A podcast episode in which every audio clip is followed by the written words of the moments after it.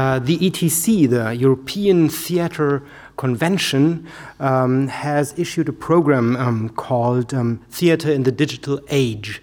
And the Badisches Staatstheater in Karlsruhe had a project um, within this context um, called Stage Your City. And I'm very happy to um, uh, have Jan Linders here, the former um, head of the dramaturgy, um, who will present um, the ETC and give some insights about this interesting and milestone project. Thank you.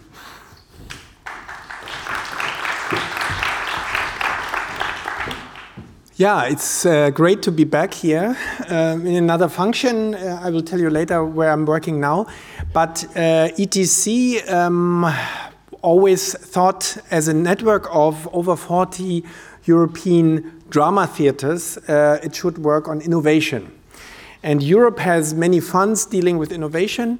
And uh, we, uh, of course, tried to apply and wanted to create a European theater lab and two times we uh, wrote an application and didn't get the money. And when we included the word digital, we got the money.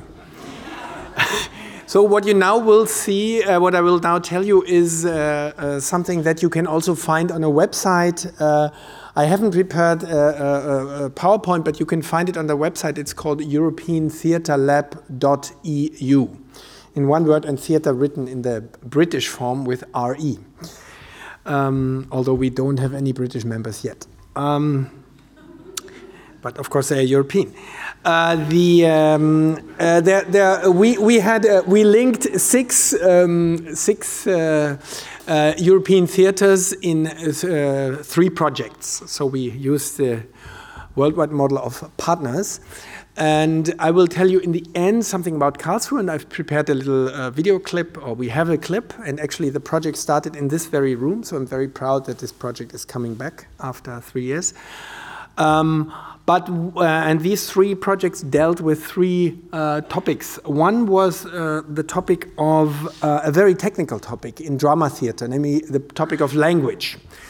Um, in opera, you have uh, surtitles, and it's not so much of a problem, uh, at least not in Karlsruhe, where you always have uh, English and uh, German surtitles, because you have it anyways, this person that presses a button.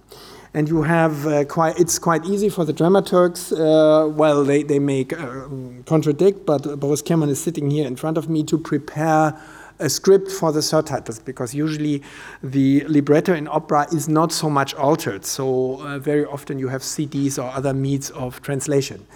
In the speaking world of drama theater, where the text is always um, worked on and never the same in any performance uh, of, of any given text, it's, it's much harder to work with surtitling and much in a way um, than more, uh, you need more resources. And my colleagues in um, Liège, Théâtre de Liège, and in Craiova worked on a project where they automatically trigger surtitles. So they don't have a machine that uh, translates automatically. This is maybe something that we will have in 10 years, and I'm talking of artistic translation, but that triggers surtitles by listening by microphones to the text spoken by actors. And other than in music, very often actors can skip a line or say another line before the first line. So when you have a person triggering the surtitles, she or he must be very attentive and very uh, must jump subtitles and so on. And they had a model project that actually works out uh, where uh, microphones listen, a computer analyzes the language, so it's uh, uh, speech to text, and then this is uh, compared by a computer system, by a software, with the translation that a professional translator did, and the subtitles are triggered. And this is now in use in cities in Belgium and in um, Romania, where you have mixed populations, where you very often uh, for, as, as, you know, in Belgium you have three official languages, and also in, in Romania um, uh, you have several uh, languages spoken. Hungarian uh, and, and Serbian uh, in addition to Romanian. This was project one. The second project was done by colleagues in uh, Croatia and in um, Oslo, and they worked on the problem or on the on the idea of uh, triggering sounds by actors on stage.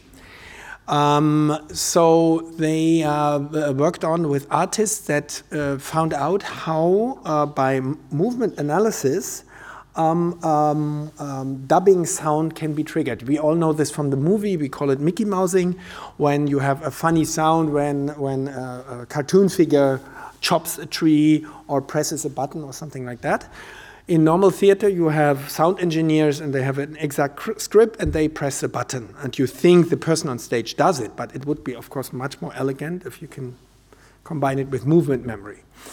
This is uh, quite advanced technology, so we couldn't bring it here, but uh, it also works. I saw it in a performance of um, Peer Gynt that was directed by uh, Eric, a Norwegian uh, director and a colleague on the ETC board in um, uh, Zagreb, and the other way around, a play from Zagreb. Um, uh, Kraljevo came to uh, Norway. Karlsruhe had three partners. Um, so it's uh, ménage à trois, not the classical model. And uh, we did it with our partner city Nancy, a long-term relationship. And uh, but we to jazz it up this relationship a little bit, we had uh, our friends from Georgia, from the Marjanishvili National Theater, and uh, the three theaters together, we did a project uh, called Stage Your City. And the project had the following idea. Um, we all have our smartphones in the pocket. I'm sure all of you have it at the moment. And maybe you switch it off. You didn't because there's no reception here and you don't know that there's Karlsruhe free Wi Fi. And if not, KA WLAN works. Try that. Um, then um, uh, normally we say, please switch them off in most theaters in the world, you have it written in the program book, you have an announcement. And we thought, let's turn it around and say, let's switch them on and let's see what happens. And what happened is something that I want to show you in this little uh, film clip that uh, is only two minutes long, done by Chris Ziegler, an associate artist here of the ZKM. And I will speak over the video a little bit and later explain what happens.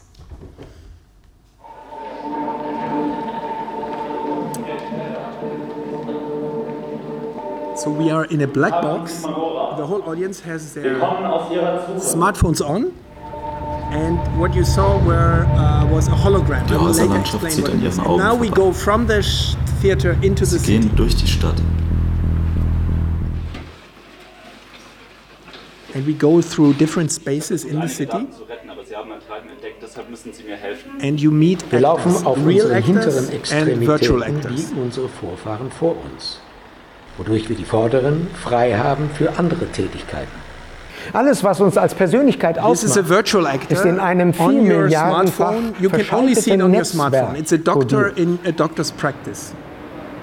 This again is a real actor. He says, I, I don't want the uh, media anymore. I pulled out the chip in my geirrt. Wir brain. waren zu 95 Prozent für das Programm Z.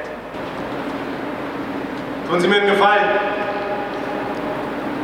Machen Sie ein Foto von der Stadt. And this is an interplay between a virtual actress from Georgia and a German actor in a restaurant. Mein Baby, wie And you das? can only see it when you have your smartphone. verlassen, also And now you even can influence as the audience the soundtrack of the show and you select Wir können music nicht mehr piece. kommunizieren. Wir können unsere Daten nicht mehr austauschen. And now you have an artificial voice that talks mehr. text. Wir stecken in Schwierigkeiten. And you come back into the theater and you listen to the music you selected as a group. And in virtual simple goggles, you see an image that you all collectively have created because you all were asked to do to make selfies. And this all was controlled by uh, virtual intelligence. And it turns out it's a little girl.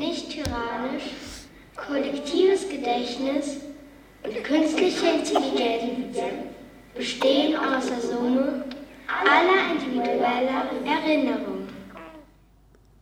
So that's it already. Thank you very much for listening to this. And let me add just two, three things. It was a tryout, and we tried to uh, follow the rules. And maybe this is interesting for all of you media artists and, and producers. We tried to pack as much technology as we could into the project for a simple reason. Um, and this is something that I, I learned from. mm, uh, uh, from uh, working with media artists, if you put more things in it, um, you have the chance that things that fail um, are forgotten, but the things that work are remembered. We wanted to give everyone a good experience with their smartphone, and everyone in the room should do something with their smartphone that they had never done before. Some had never used their location services, some had never taken a selfie, some had never used a thing like Spotify, some had never uh, seen what uh, that that I mean the surveillance quality that this is. We are surveilled, we are we are watched by our own machines that we put in our pockets. And this aspect, so we put a critical aspect of media and control into the project. And by that, we uh, were able to, I think, um, uh, overcome the difficulties of it was experimental project, uh, project uh, but we could um, make it happen. And there was not a single show where everything worked, but always worked enough to have a satisfied audience. And it means, for example, you have 50 people in one room using the same Wi Fi. It's not so easy. You need a very, very strong Wi Fi and uh, things like that. Um, the project this one is finished, but the show is still on tour. I hope it will be in, seen in Darmstadt, and it's also still, uh, still available for touring. The beautiful thing is, or not so beautiful, but the actors don't. Not all actors have to tour. Some are virtual, and uh, the team is very small. So if you are interested in uh, receiving it in a festival or so, it's a small core team. Then uh, contact me, um, and I will pass it on to my colleagues who are still working on it. Thank you very much.